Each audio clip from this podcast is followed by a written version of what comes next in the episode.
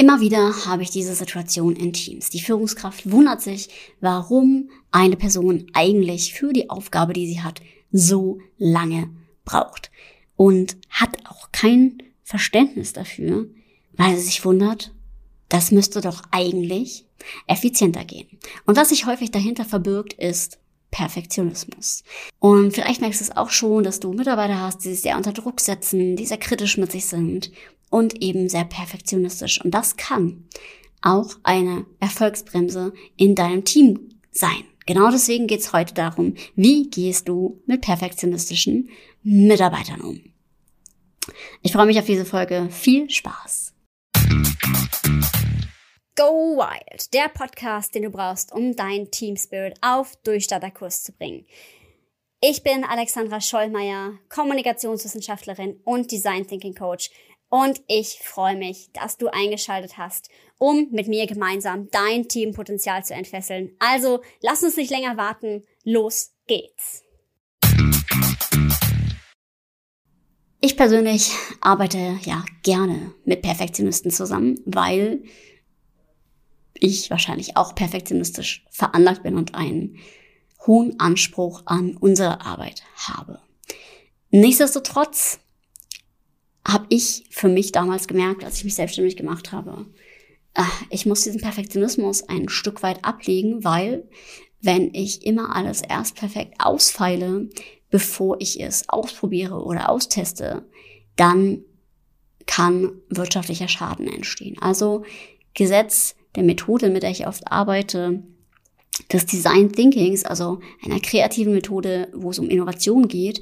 Und gerade wenn man neue Dinge erfindet, geht es darum, auch mal mit einem Prototyp loszuziehen. Also eigentlich geht es um agiles Mindset und auch mal etwas auf die Straße zu bringen, was vielleicht erstmal eine 80% Version ist und das dann mit der Zielgruppe zu testen oder einen Entwurf zu testen und dann zu wissen, okay, kommt das überhaupt der beim Gegenüber an? Und das ist ein Mindset, das es natürlich zu etablieren gilt. Natürlich gibt's immer Verbesserungspotenzial. Wichtig ist aber erstmal, dass natürlich etwas funktioniert und insoweit funktioniert, dass es auch eine Verbesserung darstellt, wenn es zum Beispiel um interne Prozesse geht, daran denke ich gerade, oder ja, auch ein Prozess abgeschlossen ist. Also es bringt jetzt nichts, wenn wir sagen, okay, wir optimieren das Kunden-Onboarding zum Beispiel und wir gehen den Prozess durch und lassen jetzt bestimmte wichtige Dinge einfach komplett weg. Was man natürlich machen kann, ähm, Beispiel ist bei uns, wir sind gerade dabei, ähm, auch nochmal zu gucken, okay, in welchem Umschlag verschicken wir bestimmte Sachen oder so. Und das ist dann natürlich nochmal eine kleinere Verbesserung, die man, die eine große Wirkung haben kann. Aber es gibt natürlich auch Dinge, die dann extra noch dazukommen, die jetzt vielleicht nochmal einen Step weitergehen, die man noch besser machen kann. Aber wenn man nicht irgendwann anfängt, dann wird man halt nie fertig. Und das ist das große Risiko natürlich bei sehr starkem Perfektionismus. Und deswegen geht's um das richtige Maß. Und dann sind Mitarbeitende vielleicht auch langsamer und es ist halt nicht mehr effizient. Ähm, es kann natürlich auch Wirtschaftlichkeit bedeuten. Wichtig ist natürlich auch zu gucken, jeder arbeitet in einem anderen Tempo. Ähm, und auch zu sehen, dass manche Menschen vielleicht dann gründlicher arbeiten, weil sie langsamer arbeiten. Und ähnliches insgesamt muss die Waage stimmen und es ist ja auch, hat ja auch einen Wert. Und gleichzeitig muss man natürlich schauen, dass der Perfektionismus für das Team und auch für die Person selber nicht toxisch wird. Jetzt aber natürlich die große Frage, was kann ich denn überhaupt dagegen tun? Äh, ich habe mal fünf Möglichkeiten rausgesucht oder vielmehr, von denen ich berichten kann aus meiner Arbeit. Fünf Möglichkeiten, die du nutzen kannst, um eben dieses Prototyping-Denken, also mit einer 80% Version zu starten, in deinem Unternehmen integrieren kannst. Das erste ist, mach die Ziele klar. Mach klar, was erreicht werden soll, wozu und warum es vielleicht nicht im Klein-Klein ausgestaltet werden soll oder kann. Und das perfekt, also die Lösung neu definieren. Und das auch wirklich zu sagen, okay, es wird diese Verbesserung geben, aber nachdem wir es getestet haben, weil vielleicht finden wir dann mit Einbezug der Zielgruppe, wenn es um Produkte geht zum Beispiel, noch eine viel bessere Lösung. Oder eben auch, wir merken in einem Prozess noch weitere Dinge, die fehlen. Und auch dieses Mindset zu integrieren, perfekt heißt, wie ich immer so gerne sage, auch voranscheitern. Also es wird immer etwas zu verbessern geben. Also es ist eine Illusion zu denken, dass es irgendwann perfekt sein kann. Das heißt, man sollte die minimalste Version von gut und gut genug einfach definieren, auch gemeinsam im Team, ja, wenn es um bestimmte Lösungen geht.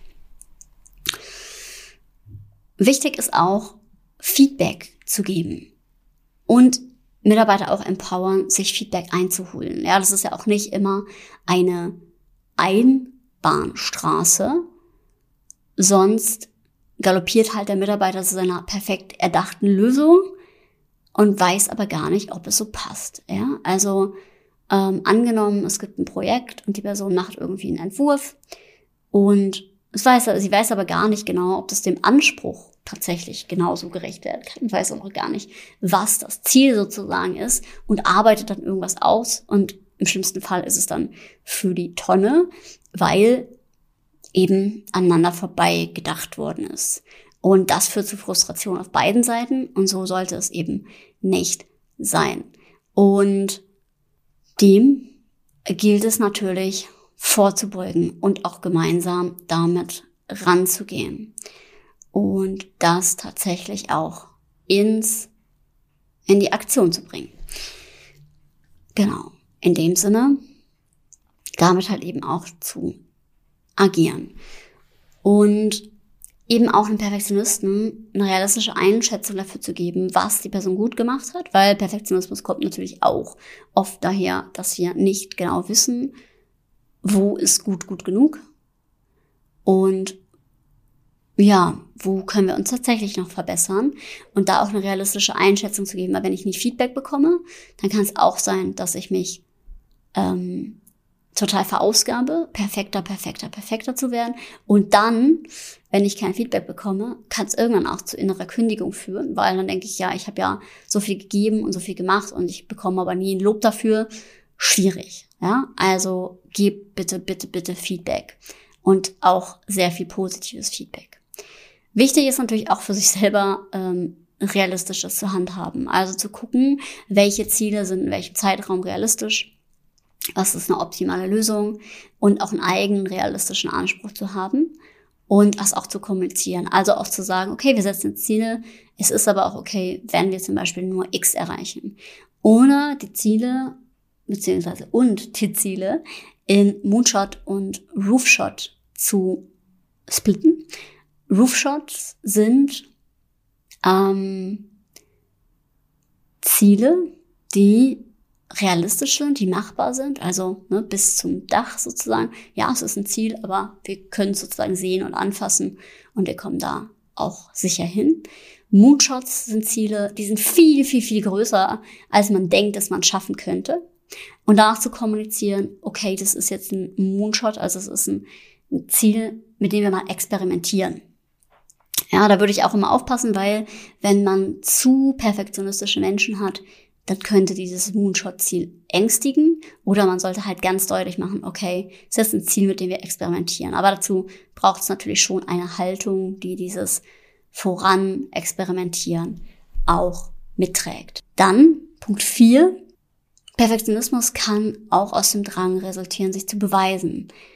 Ja, also das auch auf dem Schirm haben. Also führt regelmäßig Feedbackgespräche und meldet auch zurück, dass die Person weiß, ob sie gut genug ist, zeigt auch Weiterentwicklung, also auch Perfektionismus kann auch ein Ausdruck von Weiterentwicklung sein, um dann eben zu gucken, wo kann man die Person weiterhin entwickeln, wie kann man die Person fördern, wie kann man der Person noch etwas anbieten? Und was kann man tun, um eben weiter nach vorne zu gehen? Und was kann man tun, um das, ja, das Perfektionismus-Level so zu halten, dass die Person auch weiß, dass sie gut genug ist, ja, weil gerade diese Selbstkritik kann auch mit reinkommen. Insgesamt finde ich bei Perfektionismus immer gut, wenn man nicht sagt, schraub bitte deine Ansprüche runter, sondern eher, hey, ja, Perfektionismus ist nicht grundsätzlich schlecht, sondern es gibt auch eine konstruktive Form des Perfektionismus und dann abzugrenzen, wo ist dieser Perfektionismus jetzt eigentlich konstruktiv und wo ist er destruktiv? Wo fängt's an, knitterig zu werden? Wo fängt's an, ja, zu kippen, dass dieser Perfektionismus eben in eine Richtung geht, die eher belastet als befreit, ja, und einen weiterbringt.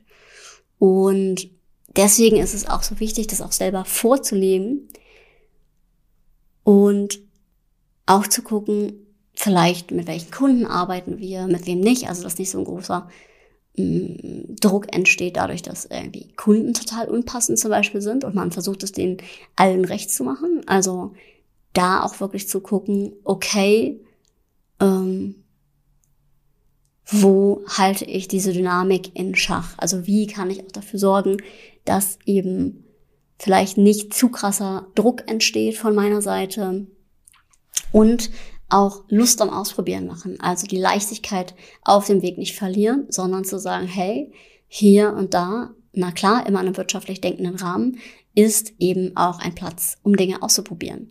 Und wir machen das zum Beispiel bei Projekten, die wir machen, äh, immer wieder. Und manchmal kann es halt eben auch sein, wenn man zum Beispiel an eine Werbekampagne denkt, die kann auch scheitern. Und das muss einem natürlich bewusst sein. So muss man es sich auch einplanen. Und das aber auch zu sagen, hey, okay, hier und da gibt es Sachen, die muss man ausprobieren, austesten. Und Scheitern gehört auch dazu. Also auch das mit zu kommunizieren, ja. Und auch mal das Scheitern, das persönliche Scheitern zu thematisieren, wo es irgendwas nicht gut gelaufen, auch selbstkritisch zu sein, auch als Führungskraft. Ihr müsst nicht unfehlbar sein. Das finde ich auch nochmal super, super wichtig, denn dann transportiert ihr das auch ins Team. Ja, und eine Haltung ist gut von, das Ergebnis am Ende sollte perfekt sein, wenn man schon weiß, was auch gebraucht wird. Und so optimal wie möglich sein. In meinem Bereich ist es ja recht einfach, sage ich mal. Da geht es jetzt nicht wie im Ingenieursberuf oder im medizinischen Bereich um Leben, sondern da sind, ist da eine relativ hohe Fehlertoleranz. Ja. Aber auch im Finance ist eine sehr geringe Fehlertoleranz natürlich. Und auch wenn so eine Fehlertoleranz besteht, sollte man trotzdem darüber reden, was nicht optimal gelaufen ist. Gerade um das so bestmöglichste Ergebnis dann an die Endstay-Gruppe auszurichten und auszuliefern. Genau deswegen so wichtig, mit Perfektionismus auch umzugehen, denn wenn Perfektionismus toxisch wird in einer Teamkultur, dann führt es dazu, dass auch nicht mehr darüber gesprochen wird, welche Fehler man besser machen könnte.